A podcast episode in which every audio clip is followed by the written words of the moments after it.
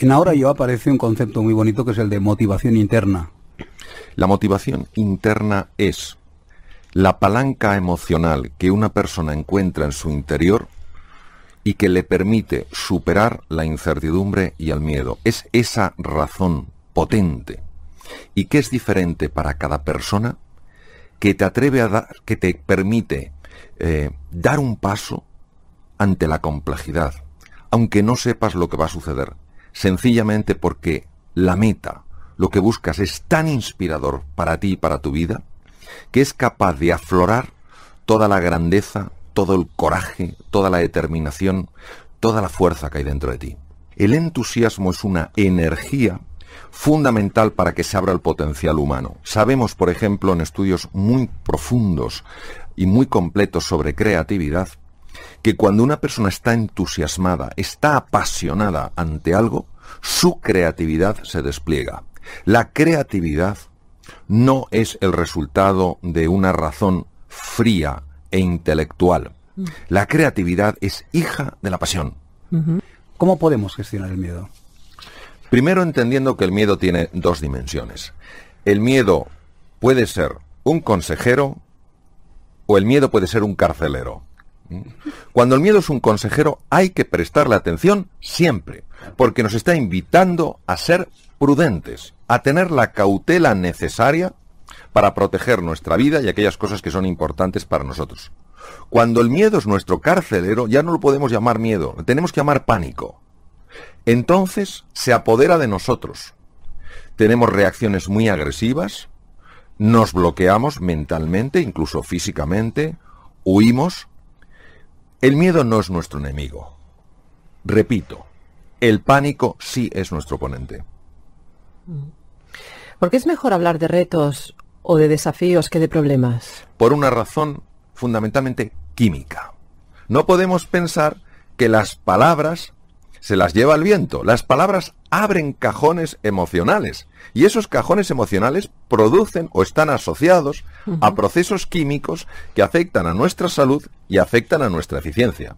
Son fundamentales las palabras que nos decimos por la mañana porque ya están influyendo a cómo vamos a vivir ese día y son fundamentales las palabras que nos decimos antes de dormir. ¿Por qué? Porque durante el sueño se reorganiza la memoria. No nos interesa que se reorganice la memoria alrededor de pensamientos llenos de negatividad. No nos interesa en absoluto. ¿La verdadera talla de un individuo se ve ante las dificultades? Yo creo que sí. Estamos viviendo momentos de mucha dificultad y en los momentos de mucha dificultad sale lo mejor y lo peor de las personas. Porque es cuando verdaderamente nos tenemos que quitar las máscaras, tenemos que entrar en contacto con nosotros mismos y preguntarnos, ¿quién soy yo o quién he de ser frente a estas circunstancias? Y la verdad es que la vida y la historia nos demuestra que esto es así, en situaciones muy complejas por las que ha pasado la humanidad, se han visto ejemplos de superación, ejemplos eh, de inspiración que todavía hoy nos conmueven.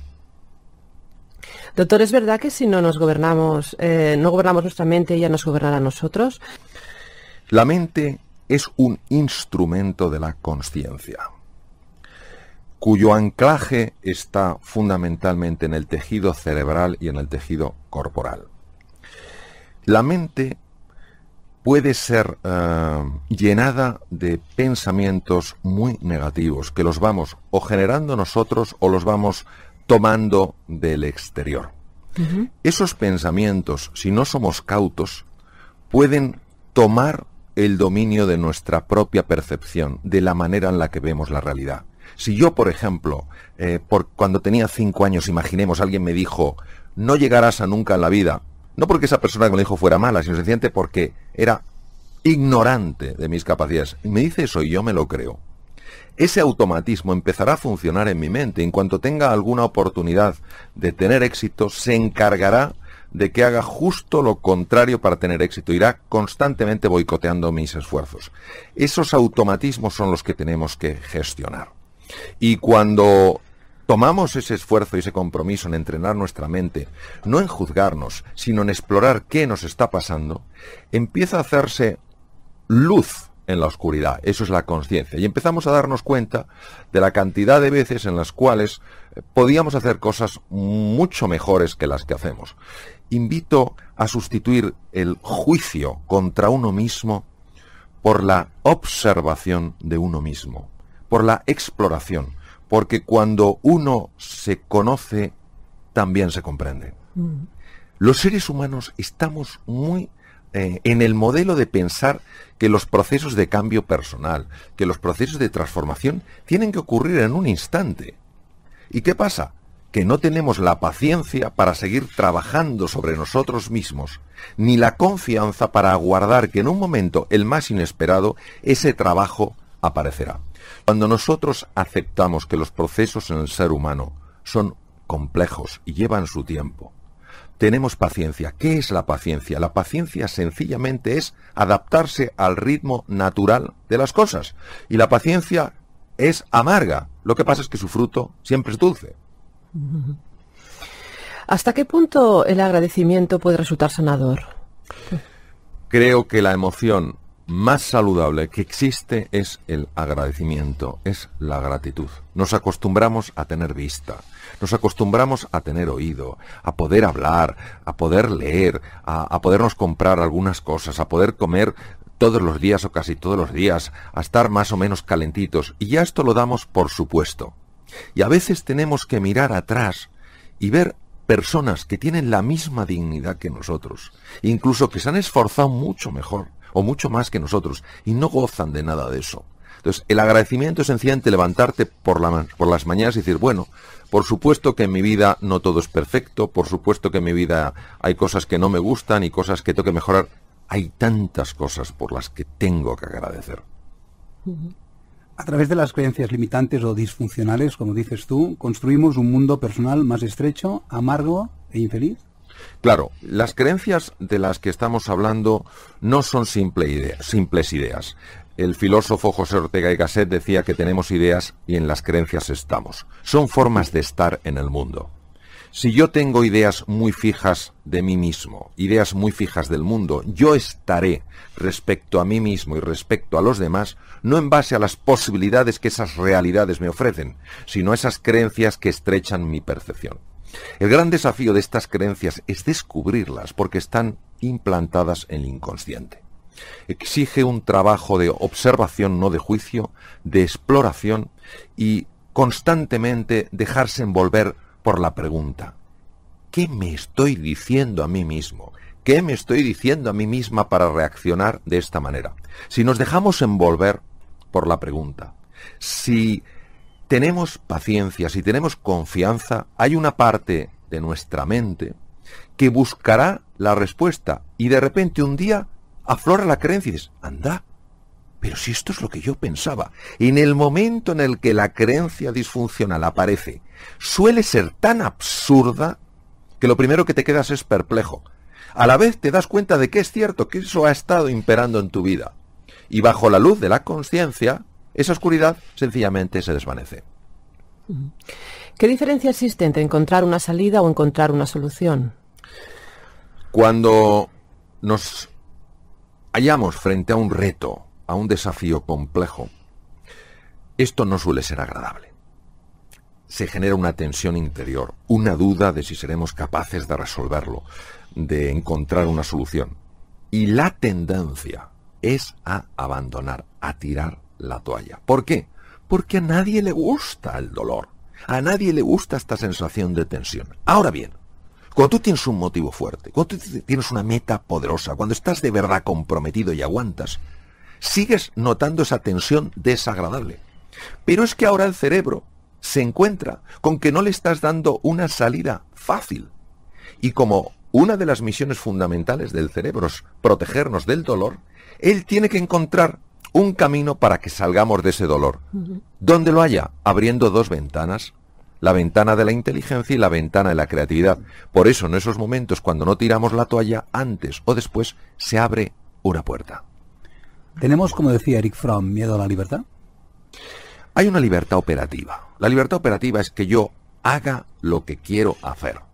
Que si quiero irme de este estudio, me levante y me vaya en lugar de sentir que pues que no puedo porque está la puerta cerrada. Y esa libertad nos encanta. Y a veces confundimos esa libertad con ser libre. Hay otra libertad que es la libertad interior o libertad creativa. Es aquella en la que yo elijo cómo quiero responder a aquello que me ocurre en la vida. Pondré un ejemplo. Nelson Mandela estuvo 26 años encerrado en la prisión de alta seguridad de Robben Island. No tenía libertad operativa. No la tenía, no podía ir donde él quería. Él tenía que ir donde le forzaban a ir.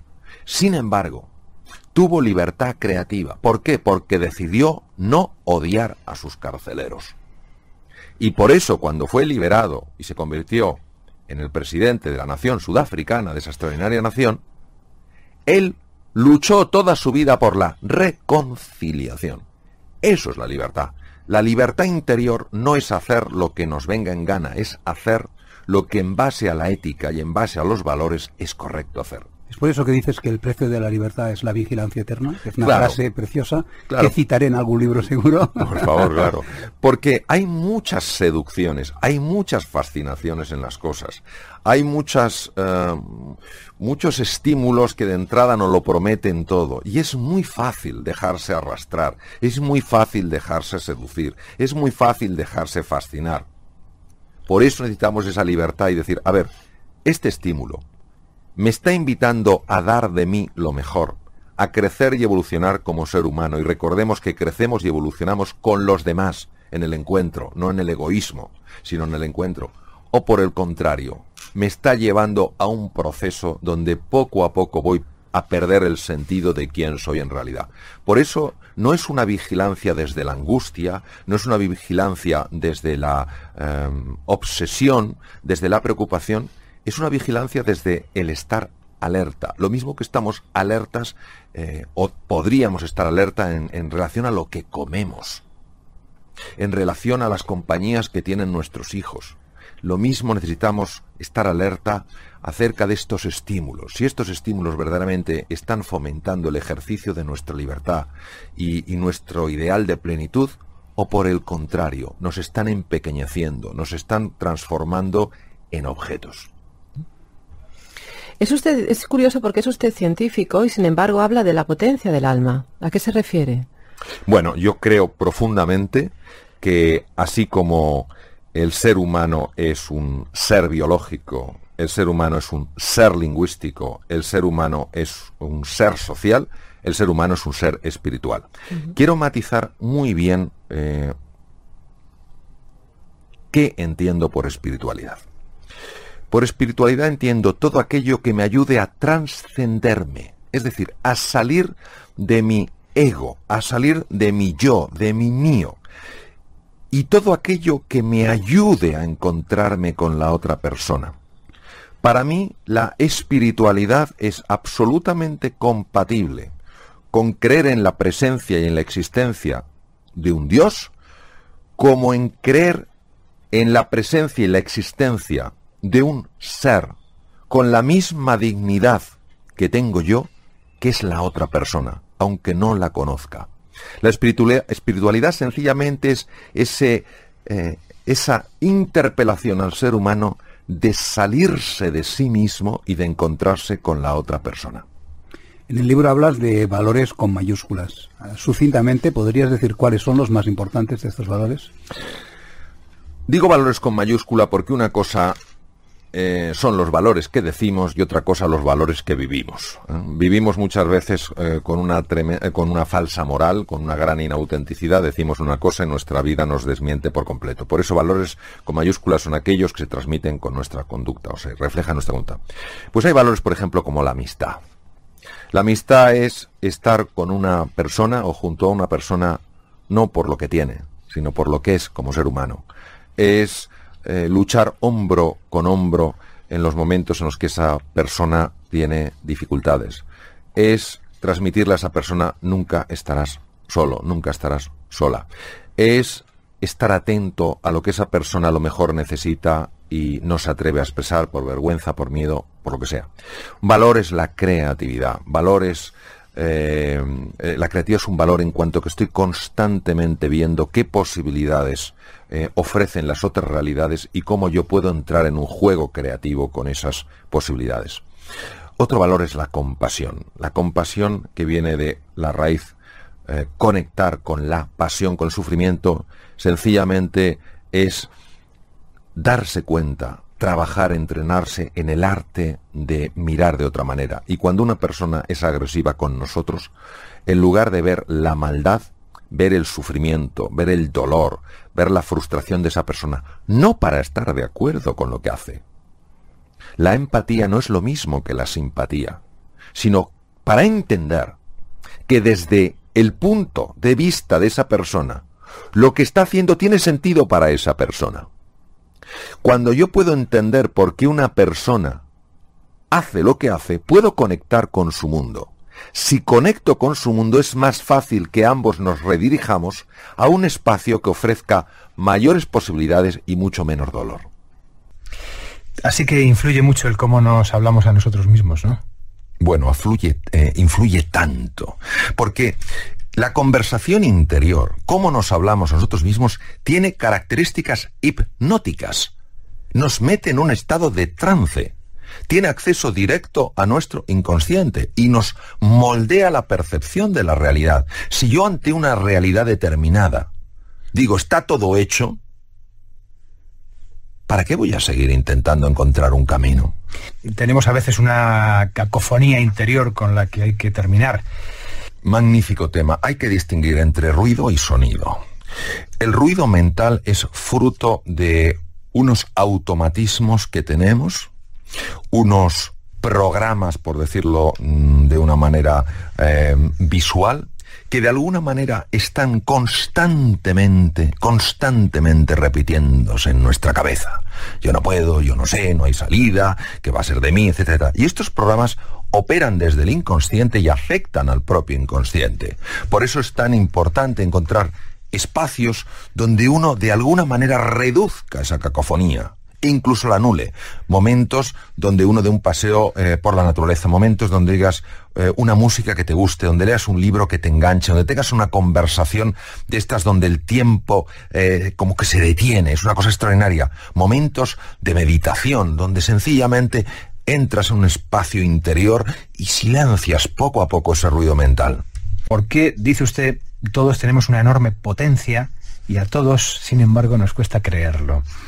De alguna manera, el ser humano ha olvidado su verdadera naturaleza, su esencia, su ser, lo que define quién es. Se ha olvidado. Y por eso, desde mi punto de vista y desde mi experiencia, la vida es una escuela para recordar lo que ya somos. Y en nuestro interior, nuestro ser, es unidad, es bondad, es verdad y es belleza. ¿Es que acaso queremos alcanzar eh, alguna plenitud? Felicidad, que en el fondo son huecas y vacías, pues podemos experimentar otras emociones, podemos sentir euforia, pero no sentiremos alegría, no sentiremos verdadero gozo. Y por eso, bueno, pues sencillamente es nuestra eh, la decisión, por eso el ser humano es libre. Ser libre tiene una ventaja, que es que elijo yo, tiene un inconveniente, me puedo equivocar al elegir. Estado de ánimo mm, tiene mucho que ver con cómo nos relacionamos con las cosas ¿no? y cómo las bordeamos o las afrontamos. El estado de ánimo es algo eh, escurridizo de definir. El estado de ánimo no es solamente eh, esta sensación eh, emocional o sentimental. El estado de ánimo es cómo estoy yo en un momento determinado. Cómo está mi cuerpo, cómo está mi mente, cómo está el conjunto de aquello que soy. Hay estados de ánimo que nos elevan a lo mejor de nosotros mismos. Cuando nosotros estamos desde esa atalaya, vemos las cosas con más claridad, vemos posibilidades en el futuro que nos ilusionan y nos entusiasman. Nos sentimos más cerca de los demás, somos más generosos, somos más compasivos, somos más comprensivos, tenemos más energía, más creatividad, más claridad.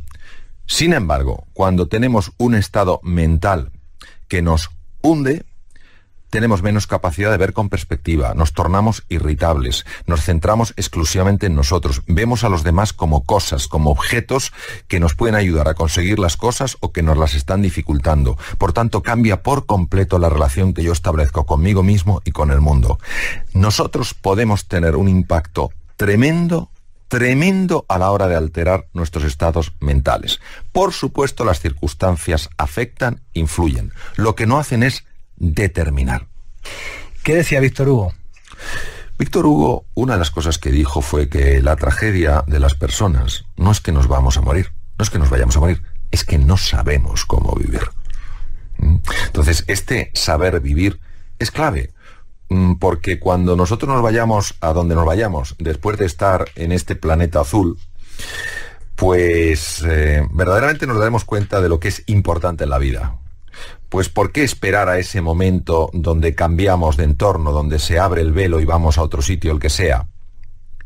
Porque si eso va a ser importante en el momento de morir, ¿por qué no es también importante en el momento de vivir?